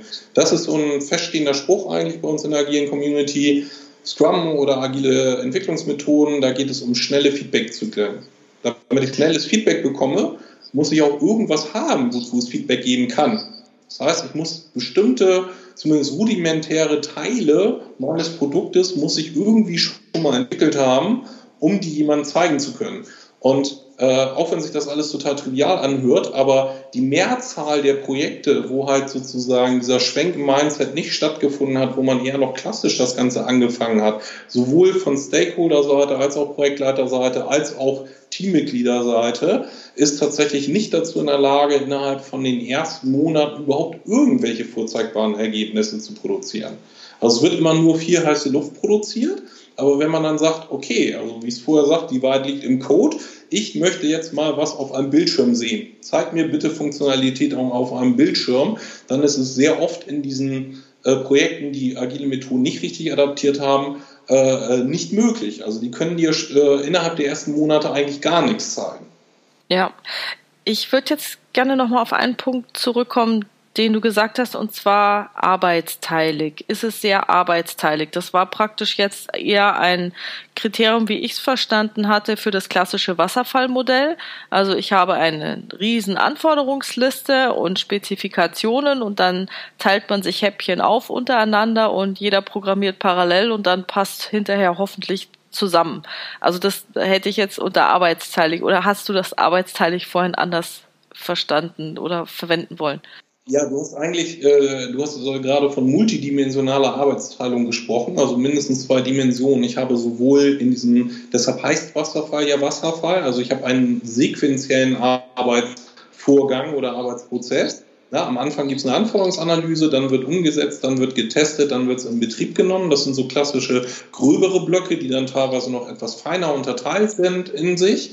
Das ist sozusagen eine Form der Arbeitsteilung, äh, weil dann auch diesen einzelnen Arbeitsschritten oder diesen einzelnen Blöcken auch bestimmte Fachdisziplinen zugeordnet sind. Also in der Anforderungsanalyse habe ich es klassischerweise mit einem sogenannten Business Analysten oder Requirements Engineer zu tun und in dem Part der, äh, des Wasserfallvorgehens, wo eine Umsetzung bei Software stattfindet, da wird entwickelt, also habe ich es wirklich mit Entwicklern, also mit Programmierern, mit Codern zu tun. Ja, das ist die erste Form von Arbeitsteilung. Die zweite Form hast du äh, gerade zum Schluss noch angesprochen, das ist, jeder arbeitet für sich. Also auch innerhalb dieser Phase, zum Beispiel Entwicklung, wo nur Entwickler etwas tun, arbeitet jeder Entwickler für sich. Ich nehme mir eine Aufgabe, einen sogenannten auf Englisch Task, den setze ich für mich alleine um. Ich spreche mit niemandem, höchstens mit dem, von dem ich diese, äh, von dem ich diese Aufgabe bekomme, also zum Beispiel der IT-Projektleiter oder ähnliches. Ja, und äh, nachher melde fertig an diesen IT-Projektleiter und dann wird es weitergegeben an einen Tester. Ja, und diese quasi multidimensionale Arbeitsteilung, die haben wir nicht, beziehungsweise die wollen wir nicht haben beim agilen Arbeiten. Wir wollen diese Phasen eigentlich näher zusammenbringen. In dieser in diesem Zeitintervall genannt Sprint bei Scrum findet eigentlich diese Phasen, die auf ein ganzes Projekt verteilt sind im klassischen Vorgehen, die Phasen, äh, diese Phasen finden quasi komprimiert in jedem Sprint statt. Am Anfang plane ich etwas, das heißt also, ich gucke mir an, was gibt es an Anforderungen, ich rede darüber, was steckt dahinter, was meinst du damit, womit kann ich dich glücklich machen, lieber Anforderer. Ich entwickle in diesem Gespräch auch schon die erste Idee irgendwie, wie man das umsetzen kann. Dann setze ich es um, dann muss es natürlich auch getestet werden und dann geht der ganze Zyklus wieder von vorne los. Geübte Scrum-Teams oder agile Teams tun das quasi in einer sehr schnellen Abfolge. Das heißt, wir reden noch nicht mal von einem Zeitintervall von beispielsweise vier Wochen, wo das stattfindet, also einem sogenannten Mini-Wasserfall dann, sondern ich rede von einem Tag, zwei Tagen, drei Tagen, wo ich ein oder mehrere dieser Zyklen durchlaufe, so lange, bis irgendwann ein Stand erreicht ist, wo beide Seiten, Anforderungen, Entwickler sagen, okay, das ist jetzt erstmal okay und jetzt können wir mit der nächsten Anforderung weitermachen. Und das tue ich auch, wie gesagt, nicht nur alleine, sondern ich habe mehrere Personen, die an dieser einen Anforderung arbeiten. Beispielsweise habe ich jemand, der die Anforderungsseite vertritt, ich habe jemanden, der äh, entwickelt und ich habe jemanden, der testet. Das ist das sogenannte Konzept der Triage. Also ich habe drei Personen, die zusammenarbeiten. Es gibt im agilen Kontext da auch einen Fachbegriff, der nennt sich äh, Three Amigos, also die drei Amigos. Ich habe so eine Art Mini- oder Subteam, was diese ganzen Phasen in sich als Person und Fähigkeiten vereinigt und so eine Art ja, Mini-Projekt im Projekt anhand einer Anforderung durchführt in sehr schnellen Zyklen innerhalb von einem oder wenigen Tagen. Dann würde ich jetzt äh, noch gern was ansprechen und zwar äh, schwirrt mir das die ganze Zeit im Kopf rum und ich hoffe, dass alle ITler mir verzeihen werden. Ähm, wenn ich so zurückdenke, was weiß ich, vielleicht meine Schulklasse oder ähm, vor keine Ahnung, 20, 30 Jahren, wer ist denn so gerne Programmierer geworden? Das waren ja jetzt nicht unbedingt die Klassiker, die sehr, also die vom Typ Mensch, die jetzt super kommunikativ waren, sondern die haben sich einfach gefreut, cool, muss mich mit keinem unterhalten, sitzt vor meinem Computer und bin kreativ, tob mich aus, was auch immer.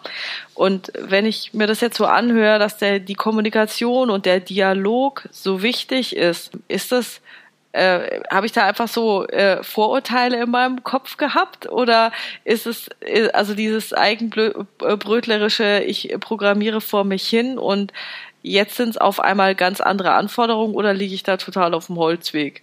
Also es gibt diese Klientel, würde ich sie mal nennen, äh, definitiv. Also sie ist auch noch sehr stark vertreten in der IT-Welt die müssen dann leider lernen, äh, ein bisschen kommunikativer und aufgeschlossener zu sein und auch mit zweiten oder dritten Personen zusammenzuarbeiten. Ich glaube, allgemein ist der Trend eigentlich gerade durch, durch die neue Generation von, von Menschen, Schülern, Arbeitnehmern irgendwie, die sind es eigentlich heutzutage eher gewohnt, immer im Team oder mit mehreren Leuten äh, etwas zu tun, sehr stark vernetzt zu sein, sehr stark interaktiv zu sein, nicht zuletzt durch äh, Social Media und solche Dinge.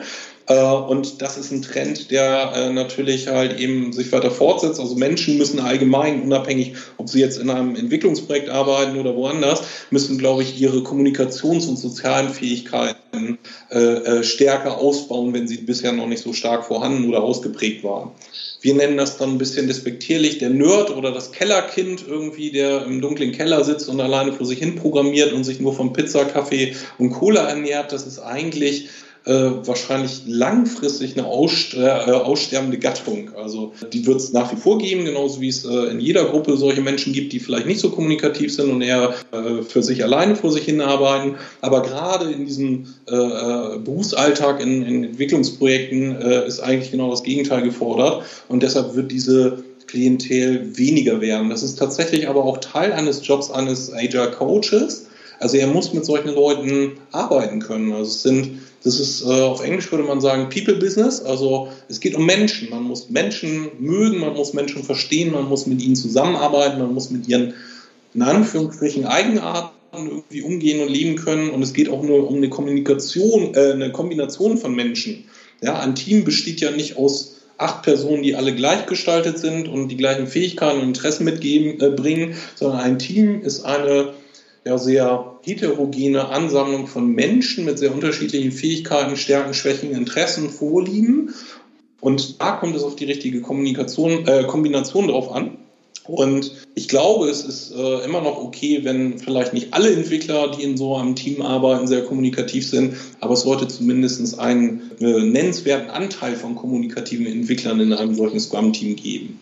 Und da äh, kann ich dir auf jeden Fall aus Erfahrung berichten, ich habe sehr viele sehr gute Entwickler kennengelernt, die ja hochkommunikativ, sehr intelligent waren äh, und auch in der Lage waren, nicht nur innerhalb des Teams mit mir sehr gut zu äh, kommunizieren, sondern teilweise habe ich wirklich Spitzenentwickler entwickelt, äh, erlebt, äh, ich habe die mal genannt, das sind eigentlich so eine Einmann-Kampftruppe gewesen. Also die waren ihr eigen, äh, eigener Projektleiter, Business Analyst, Entwickler und Tester in einer Person. Also die hätte ich eigentlich als Einmann-Truppe alles alleine machen lassen können irgendwie.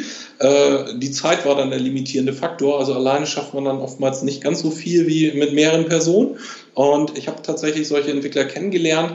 Äh, da war ich auch nicht mehr das Bindeglied zu Anforderungen. Ja, also früher war das dann in diesem Team bei dem Kunden, auf den ich jetzt äh, anspiele, sehr oft üblich, dass es eine Art Teamleiter- oder Projektleiterfunktion äh, gab, der die Schnittstelle war zu Fachbereichen und diese Kommunikation zwischen den Entwicklern und den Fachbereichen, äh, Fachbereichen übernommen hat. Also Fragen, Wünsche, Anforderungen, Sorgen, Nöte in beide Richtungen bei diesem einen Kunden, auf den ich jetzt äh, sozusagen, an den ich zurückdenke oder an den ich mich erinnere, da habe ich Entwickler gehabt und zwar eine Vielzahl von Entwicklern, die habe ich dann einfach irgendwann alleine losgeschickt. Ich habe gesagt, guck, ihr seid so gute Entwickler, ihr seid schon lange erwachsen, ihr schafft das auch ohne mich. Und die sind dann einfach losgestiefelt und haben quasi ihre eigenen äh, Ein-Mann-Anforderungsworkshops mit den äh, äh, Fachbereichsvertretern gemacht, sind mit einem Ergebnis zurückgekommen, haben es umgesetzt, haben das dann auch wieder dem Fachbereich alleine präsentiert.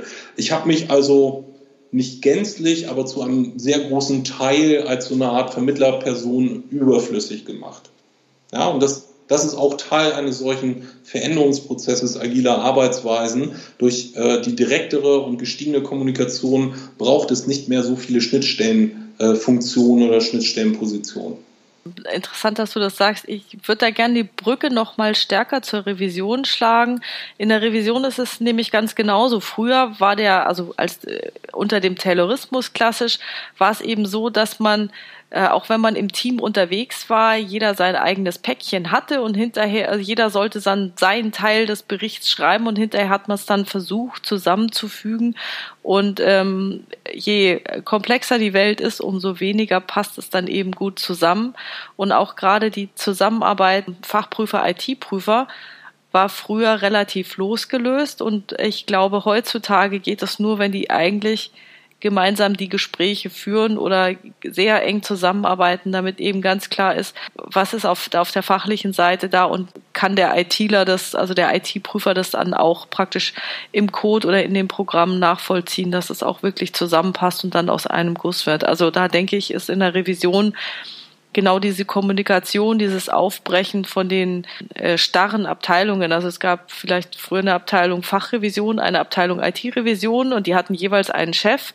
Und dann war es für die zwei Mitarbeiter relativ schwierig, gut zusammenzuarbeiten, wenn die Chefs nicht gut zusammengearbeitet haben um das mal so äh, zu formulieren oder auch zusammenzukommen oder sich äh, untereinander abzustimmen. Und ich glaube, dass der Trend da sehr in die Richtung geht, dass eben da auch die, die Leute direkt in Teams echt äh, zusammenarbeiten und sehr viel kommunizieren.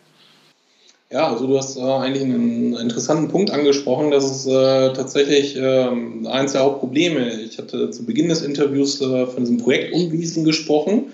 Also das Linium-Projekt eigentlich immer weiter irgendwie äh, miteinander verschwimmen und dann eher so die Liniendenk- und Handlungsweise im Projekt auch um sich greift. Äh, so ähnlich sieht es natürlich auch mit den entsendenden Abteilungen aus. Das heißt also, man hat teilweise selbst in einem Projektumfeld Abteilungen geschaffen, die den, den Fachdisziplinen entsprechen. Also man hat sowas wie eine Business-Analyse-Abteilung und man hat sowas wie eine IT-Umsetzungsabteilung oder man eine Betriebsabteilung. Und äh, durch diese Silos, die man dort schafft, ist eigentlich äh, ein kollegialer Umgang miteinander nahezu unmöglich. Und äh, es gibt etwas, das nennt sich das Gesetz von Conway. Ähm, das kann man auf Wikipedia nachlesen, deshalb werde ich es nicht zitieren, aber es gibt einen Effekt, der dieses Gesetz von Conway äh, darstellen soll. Man kann quasi einem Produkt oder einer Software im Nachgang ablesen, welche und wie viele Abteilungen an deren Erstellung äh, beteiligt gewesen sind. Das sind dann sozusagen Sollbruchstellen, die man ganz klar in diesem Produkt erkennen kann. Ja, also ich kann direkt zurückführen, wenn die Leute nicht eng miteinander zusammengearbeitet haben, wenn es ein sehr wasserfallartiges sequenzielles Vorgehen war, wenn ich dann in diesen Sequenzen dann auch noch Fachsilos habe in der Linie, dann wird mein Produkt auf Deutsch gesagt auch genauso scheiße aussehen. Also das sieht man in Revisionsberichten übrigens ganz genauso, wenn der von drei, vier oder fünf verschiedenen Leuten der Text kommt, man, man sieht es, also man, wenn man das durchliest, merkt man einfach, das haben unterschiedliche Leute geschrieben. Es gibt noch einen Punkt, äh, äh, also es gibt quasi noch eine weitere Negativausprägung. Na, also äh, äh, das eine Schlimme ist schon, wenn, wie ich das beschrieben habe, es Silos im Unternehmen gibt. Noch schlimmer, gerade im Projektumfeld, ist es, wenn ich quasi einzelne Arbeitspakete oder einzelne Zuständigkeiten an unterschiedliche Standorte oder unterschiedliche externe Firmen vergebe und die sollen dann ein gemeinsames Projektergebnis äh, erarbeiten und erreichen. Was dann generell passiert, also ich habe eigentlich noch nie was anderes erlebt, ist die sogenannte Integrationshölle. Also du hast eben quasi die Revisionsberichtsintegrationshölle geschildert. Also verschiedene Leute äh, gehen sozusagen auf Tunnelblick über, machen nur ihren Teil und am Ende soll daraus ein äh, gemeinsames Dokument erstellt werden. Und äh, jeder hat zwar seinen Teil getan und das äh, aus seiner Sicht Beste, aber das Ergebnis nachher, das Dokument, äh, das mag eigentlich keiner lesen, weil das schlimm ist. Weil es ganz unterschiedliche Stile sind, vielleicht auch ganz unterschiedliche Zielsetzungen in den einzelnen Abschnitten von den einzelnen Bearbeitern bearbeitet worden sind. Also es gibt irgendwie keine Klammer, die das Ganze irgendwie auf eine geschmeidige Art und Weise zusammenhält. Also auf Norddeutsch würde man von einer schlechten User Experience beim Durchlesen sprechen. Und genauso ist es halt eben, äh, genau den gleichen Effekt hast du halt eben, wenn du nur ein Team hast und die Leute sehr stark für sich selber arbeiten. Jeder hat so eine eigene Vorstellung, einen eigenen Stil, wie er entwickelt, wie er dann die äh, Projektergebnisse erreicht. Ähm, und das dann multidimensional noch äh, äh, verschlimmert, wenn du dann auch noch mit verschiedenen Teams beziehungsweise verschiedenen Standorten oder verschiedenen äh, Dienstleistern arbeitest und jeder sozusagen ein Arbeitspaket übernimmt, dann ist eigentlich äh, der Misserfolg des Projektes nahezu schon vorprogrammiert äh, wenn wir schon bei diesen verschiedenen Standorten sind, also mich erinnert das dran, ähm, weil die Silos haben ja dann jeweils immer noch mal Chefs. Also im Prinzip muss ja jedem äh, also bei Revisionsberichten kenne ich das, sagen wir mal, es waren äh, vier Bereiche dabei, also vier Abteilungen. Dann hat, haben vier verschiedene Prüfer den Text geschrieben, die mussten es jeweils mit ihrem eigenen Chef abstimmen.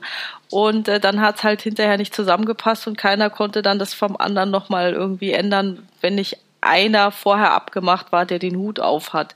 Also diese Integrationshölle äh, kennen Revisoren durchaus auch diese User Experience des Lesers finde ich absolut genial. Die muss ich mir merken. Okay, haben wir jetzt, ach so, nee, eine, eine Sache wollte ich auch noch mal fragen und zwar ähm, Hierarchie und Führungskräfte. Wie ist es dann bei Scrum-Projekten? Es hört sich jetzt relativ flach an. Wie viele sollten da maximal rumturnen? Ähm, in welchem Sinne? Also meinst du, wie viele Führungsebenen es geben sollte oder wie viele Führungskräfte generell, also eher die Quantität in einem Projekt vorhanden sein können, sein sollten oder? Also ich verstehe so, du hast ein interdisziplinäres Team von Leuten, die alle zusammenarbeiten sollen und die sollten wahrscheinlich auf einer ähnlichen Hierarchieebene sein, um die Wahrscheinlichkeit zu erhöhen, dass es gut klappt. Ja, das ist eigentlich das klassische Problem. Also ähm, die Entsendehierarchie, die muss man sozusagen vergessen in dem Moment, wo man äh, in einem agilen Projekt oder in einem agilen Zusammenhang zusammenarbeitet. Also bei allen agilen Methoden gibt es nicht zwangsläufig keine Hierarchie im Sinne von Zuständigen, äh, Ständigkeiten, äh, äh, äh, Weisungsbefugnis oder solchen Dingen, sondern es geht eigentlich eher um was anderes. Also ein agiles Team muss immer selbst organisiert und eigenverantwortlich arbeiten können. Das heißt, operative Entscheidungen, wie was umgesetzt wird, äh, wie man im Notfall äh, reagiert beispielsweise, das sind immer Dinge, die muss das umsetzende Team für sich allein entscheiden können. Ja, da kann dann nicht äh, jemand von außen plötzlich sagen, ich bin hier der Big Boss und ich sage euch, dass die Prioritäten jetzt anders sind oder dass ihr jetzt mal das Projekt erstmal Projekt sein lasst. Hier gibt es irgendwas ganz viel Wichtigeres, was der Vorstand gerade gesagt hat, was wichtig ist. Das macht ihr jetzt erstmal die nächsten zwei Wochen. Ja, äh, zwei Wochen. Das wäre eigentlich ein No-Go, beziehungsweise das müsste erstmal verhandelt werden. Also das könnte jemand von außen als Wunsch an das Team rantragen. Das Team hätte dann aber die Möglichkeit, darüber zu beraten und dann halt eben ein Veto auch gegebenenfalls einzulegen und zu sagen, nein, das halten wir nicht für sinnvoll. Äh, also vielen Dank für deinen Wunsch oder deinen Hinweis, aber wir werden jetzt weiter an unserem Entwicklungsprojekt arbeiten. Ja, und diese Form von Teilautonomie würde ich das nennen, die ist zum einen wichtig, ist aber äh, tatsächlich in den meisten Großunternehmen in Deutschland nicht antreffbar. Das heißt, das ist, schwingt immer mit. Also diese das ist auch was, so was wir vorhin schon hatten, so was Wabbliges, was man nicht so richtig quantifizieren kann, so gefühlte Unternehmenskultur irgendwie. Wer hat dir das Sagen? Wer ist der Big Boss? Was tut man lieber nicht? Das sind Dinge, die natürlich in, in jedem Team, in jeder Abteilung, in jedem Projekt irgendwie rumschwören und sehr, äh, natürlich sind da auch agile Projekte nicht von äh, ausgenommen und das ist auch eins dieser Hauptprobleme. Wenn man es nicht schafft, den Leuten klarzumachen, also sowohl außerhalb des Projektes auch innerhalb des Projektes, dass die umsetzenden Teams eine sehr große Autonomie haben und selbst organisiert und eigenverantwortlich äh, arbeiten und entscheiden können. Wenn man das nicht schafft, den Leuten näher zu bringen, dann hat der vorhin schon besprochene ja quasi äh, Mindset Change oder die Veränderung äh, quasi der Ansichtsweise nicht stattgefunden. Das ist tatsächlich auch eins der größten Themen oder der größten Probleme, woran solche äh, Versuche, agile Methoden einzuführen, in der Regel scheitern. Also es wird zwar propagiert und es wird auch immer gesagt, ja, ihr dürft selber entscheiden, aber irgendwie passiert das nicht und zwar aus zwei Gründen. Entweder kommt das Team selber nicht in diesen Entscheidungsmodus, also die nehmen sich gar nicht diese Freiheit selber zu entscheiden, aus der Gewohnheit heraus, dass es früher anders war und sie vielleicht auch gar kein Interesse daran haben, manchmal selber zu entscheiden oder sie vielleicht denken, na, das sagen die nur so, das ist gar nicht ehrlich gemeint. Wenn wir dann einen Fehler machen, dann kriegen wir gleich einen auf den Deckel und dann wird immer gesagt, na, ihr habt ja selber entschieden, also habt ihr jetzt auch äh, sozusagen die Verantwortung für die Fehler. Ja, das ist ganz oft ein Fall, der vorkommt. Und die zweite Variante ist äh, sehr oft, dass das Team das tatsächlich ernst nimmt und sagt, super, also Führung sagt, wir dürfen jetzt äh, sehr stark autonom arbeiten und selber entscheiden und sie liegen damit los und Führungskräfte oder noch darüber angesiedelte Hierarchie greifen dann ein und sagen, nee, Moment, Moment, Moment. Also, äh, also das war jetzt aber hier nicht damit gemeint, dass ihr das selber entscheiden dürft. Und das wird dann, der, der Entscheidungsspielraum wird in solchen Fällen, wo Führung dann zurückrudert oder gar nicht diese Entscheidungsspielräume wirklich freigibt, sehr stark reduziert auf, ihr dürft euch aussuchen, wo das Whiteboard hängt welche Kaffeesorte bestellt wird und wann ihr den Daily Stand-up macht und alles andere, das entscheiden nach wie vor wir. Ich äh, fühle mich an äh, einige Situationen erinnert. Was gibt es denn sonst noch für Fehlerquellen er oder Erfolgsfaktoren, die du siehst? Haben wir schon alle abgeklappert oder gibt es noch ein paar Knaller? Mm, also wir haben eigentlich das Gros tatsächlich schon besprochen. Man könnte jetzt quasi nur noch einen anderen Blick drauf äh, äh, äh lenken. Die Erfolgs Faktoren bzw. die Rahmenbedingungen sind auch relativ genau beschrieben. Also ich hatte vorhin schon die Webseite agilemanifesto.org genannt. Das ist das sogenannte agile Manifest äh, dort verewigt. Das sind vier Wertepaare. Äh, wobei äh, ein, das Wertepaar oder äh, der Wert auf der linken Seite im Vergleich als höher eingestuft wird von den Agilisten als das äh, der rechte Wert auf dieser Gegenüberstellung auf der Webseite, was nicht heißt, dass der rechte Wert gar nichts wert ist. Er ist nur, der linke ist ein kleinen Tick mehr wert oder wird stärker gewichtet von den Agilisten. Und genauso gibt es äh, dort äh, äh eine Unterseite, wo die sogenannten zwölf agilen Prinzipien genannt sind. Und eins möchte ich besonders vorheben, weil das, glaube ich, das Prinzip ist, was am wenigsten Berücksichtigung findet, bis heute, obwohl es 2001 damals äh, aufgeschrieben wurde und veröffentlicht wurde. Im englischen Original heißt das Build Your Project Around Motivated Individuals. In der deutschen Übersetzung ungefähr so wie äh, errichte deine Projekte rund um motivierte äh, Individuen. Ja, was heißt das? Ich brauche eigentlich die richtigen Leute. Ich brauche Leute, die sowohl bezüglich des Projektinhalts als auch der agilen Arbeitsweise, als auch der Kollegen, mit denen sie zusammenarbeiten sollen in diesem Projekt, motiviert sind. Die haben da richtig Lust drauf, die wollen das. Also die sind nicht geschickt worden, die sind nicht ausgewählt worden, weil sie bei drei nicht schnell genug auf dem Baum waren oder weil das sozusagen die Leute sind, die immer Zeit haben, weil keiner mit ihnen zusammenarbeiten will, ja, sondern das sind Leute, eigentlich dieses Prinzip Freiwilligkeit, das ist, ein, das, das, das Kernprinzip der zwölf agilen Prinzipien aus meiner Sicht und damit auch ein Kernerfolgskriterium. Ja? Andersrum, auch wiederum sehr oft gesehen in der Praxis, ich habe es mit Leuten zu tun, die eigentlich lieber woanders arbeiten möchten. Also die vielleicht weder für diesen Arbeitgeber noch für dieses Projekt noch an diesem Ort mit diesen Leuten zusammenarbeiten möchten und schon gar nicht mit der agilen Arbeitsweise. Ich habe zum Beispiel solche Leute, die du vorhin beschrieben hast, die tatsächlich sehr gerne alleine Probleme lösen, sehr gerne alleine im Einzelbüro vor ihrem Rechner sitzen, stundenlang über ein Problem sinnieren oder an ihm rumdoktern. Und das will ich nicht bewerten. Also wenn das deren Wunsch ist, dann soll man denen vielleicht auch diesen Wunsch lassen. Nur dann sind sie sehr wahrscheinlich nicht geeignet, um langfristig erfolgreich in meinem agilen Projekt mitzuarbeiten. Und das, was ich in der Praxis erlebe, ist, dass ich sehr oft Eigenbrötler habe, Leute, die gar kein Interesse daran haben, agile Methoden anzuwenden, die vielleicht sogar erklärte Feinde von agilen Methoden sind. Und die hat dann ein Auftraggeber in diesem Projekt vereinigt und sagt zu mir als Coach, jetzt sorg mal dafür, dass die alle agil arbeiten. Das ist ein, Himmelsfahrts, äh, ein Himmelfahrtskommando und die Wahrscheinlichkeit, dass irgendjemand dort erfolgreich sein wird, egal ob das ich bin oder ein anderer Coach, äh, tendiert äh, eigentlich äh, gen Null. Und was machst du dann? Ich versuche dem Auftraggeber aufzuzeigen, was mein Eindruck, meine Sichtweise, meine Beurteilung ist. Also, dass ich es hier wahrscheinlich mit Menschen zu tun habe, denen ich wehtue damit, also wirklich aktiv Schaden zufüge, wenn ich sie dazu versuche zu zwingen oder, ich sag mal, sehr stark zu motivieren, agil zu arbeiten und dass äh, ich ihm aus meiner Erfahrung davon abraten würde. Äh, sehr oft hat man es dann halt eben mit Diskussion zu tun, dass diese Personen noch sehr mechanisch eigentlich Arbeit denken, also diesen Faktor Mensch da eigentlich nicht wirklich auf dem Schirm haben, mit dann auch sehr oft der Folge, dass wir uns für das Gespräch bedanken, aber den Auftrag dann ablehnen. Hut ab dafür, weil du davon ja lebst, das ist ja dein Job. Ehrlicherweise muss man sagen, für äh, erfahrene Agile oder Scrum Coaches ist es heutzutage nicht schwer, Aufträge zu bekommen. Die Anfrageanzahl übersteigt eigentlich die Anzahl an möglichen Projekten, die man so aufgrund seiner eigenen Arbeitszeit irgendwie durchführen könnte. Das heißt, ich muss ohnehin eine Auswahl, zumindest zum jetzigen Zeitpunkt in der jetzigen Marktsituation durchführen. Insofern kann man sich das, das mag arrogant klingen, ist aber nicht so gemeint, man kann es sich inzwischen leisten, eine Auswahl zu treffen.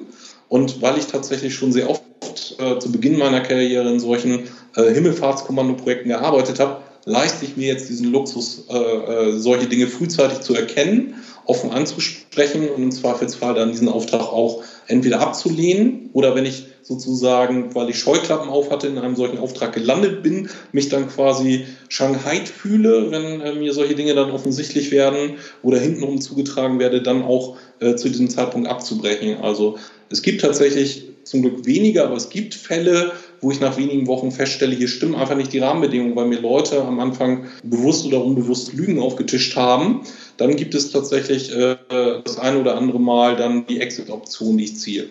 Sehr schlau, dass du die immer vereinbarst. Klasse. Ja, ähm, dann denke ich, haben wir relativ viel abgeklappert. Also die Zeit ist für mich total schnell verflogen. Vielen Dank, Silvius, dass du bereit warst, dich da mit mir zu unterhalten über so ein ähm, äh, ja, sagen wir mal, exotisches Thema wie interne Revision, äh, wenn man agil unterwegs ist, wie du. Und ähm, willst du noch deine Kontaktdaten irgendwie kurz nennen, wo man dich finden kann, wie man dich kontaktieren kann? Äh, jein, also ich will sozusagen auf ein Angebot von uns hinweisen, und zwar nicht im Sinne einer Schleichwerbung, sondern für diejenigen, die jetzt zugehört haben, die noch vielleicht Fragen haben, also die bestimmte Dinge irgendwie inhaltlich noch nicht so richtig verstanden haben oder gerne sich über Dinge, die ihnen bekannt vorkommen, austauschen äh, möchten, haben wir ein Angebot, das nennt sich die agile Sprechstunde. Zu finden auf unserer Webseite www.veränderungskraft.de. Dort gibt es, wenn man etwas runterscrollt, äh, die Möglichkeit, mit äh, einzelnen Coaches Telefontermine äh, fest zu vereinbaren. Und diese Dienstleistung ist gratis, weil wir möchten, dass Leute, also wir möchten eigentlich sozusagen die Qualität des agilen Arbeitens in Deutschland steigern und wir möchten das durch dieses Gratisangebot tun. Also Leute sollen quasi nicht durch vermeintliche ja, Distanz, äh, also örtliche Distanz oder weil sie äh, das Gefühl haben, sie müssen Geld für Beratung bezahlen, daran gehindert werden, äh, Dinge besser zu tun, also Probleme zu erkennen und einem Ratschlag zu folgen. Und deshalb bieten wir die Möglichkeit an, gratis diese agile Sprechstunde in Anspruch zu nehmen. Klasse, das finde ich ein super Angebot und ich werde vielleicht selber auch mal drauf zurückkommen, wenn ich in einer Prüfungssituation stecke, zu agilen Themen und nicht weiter weiß. Vielen Dank und vielen Dank auch für das Interview.